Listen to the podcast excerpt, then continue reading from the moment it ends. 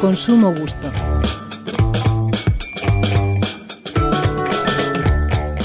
Suena el teléfono. En la pantalla aparece un número desconocido. A pesar de todo, contesto. Lo primero que alguien me pregunta es, ¿con quién hablo? Yo ya me mosqueo. ¿Y usted quién es? ¿Con quién quiere usted hablar? Al menos una vez recuerdo que después de esta pregunta han cortado la llamada. En alguna otra ocasión, al preguntarme con quién tengo el gusto de hablar, he sido un poco más graciosillo y he respondido que si usted no sabe con quién quiere hablar, apaga y vámonos.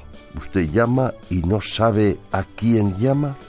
Bueno, otras veces ese número desconocido pregunta directamente por mí, con mi nombre. Respuesta, dígame usted, por favor, quién es.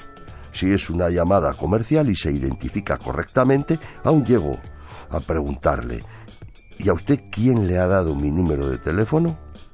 Algunos tienen preparada ya la respuesta. Mi empresa, yo soy teleoperador y vendedor, y llamo a la lista que mi empresa me ha dado. Bueno, cuidado. Se dice frecuentemente que no conteste al teléfono con un sí. No tengo información cierta, pero se rumorea en ciertos mentideros que es la antesala a un posible delito contra usted. Con su sí y su voz hay cosas que pueden hacer en su nombre y con su voz. Tampoco respondo, dicho lo dicho, con un soy Ignacio Soret. Siempre he pensado que con un dígame es suficiente. Y aún así, ya ni me fío. Que se identifique quien llama. He llegado a no responder a ningún teléfono no identificado, claro, y me pierdo oportunidades.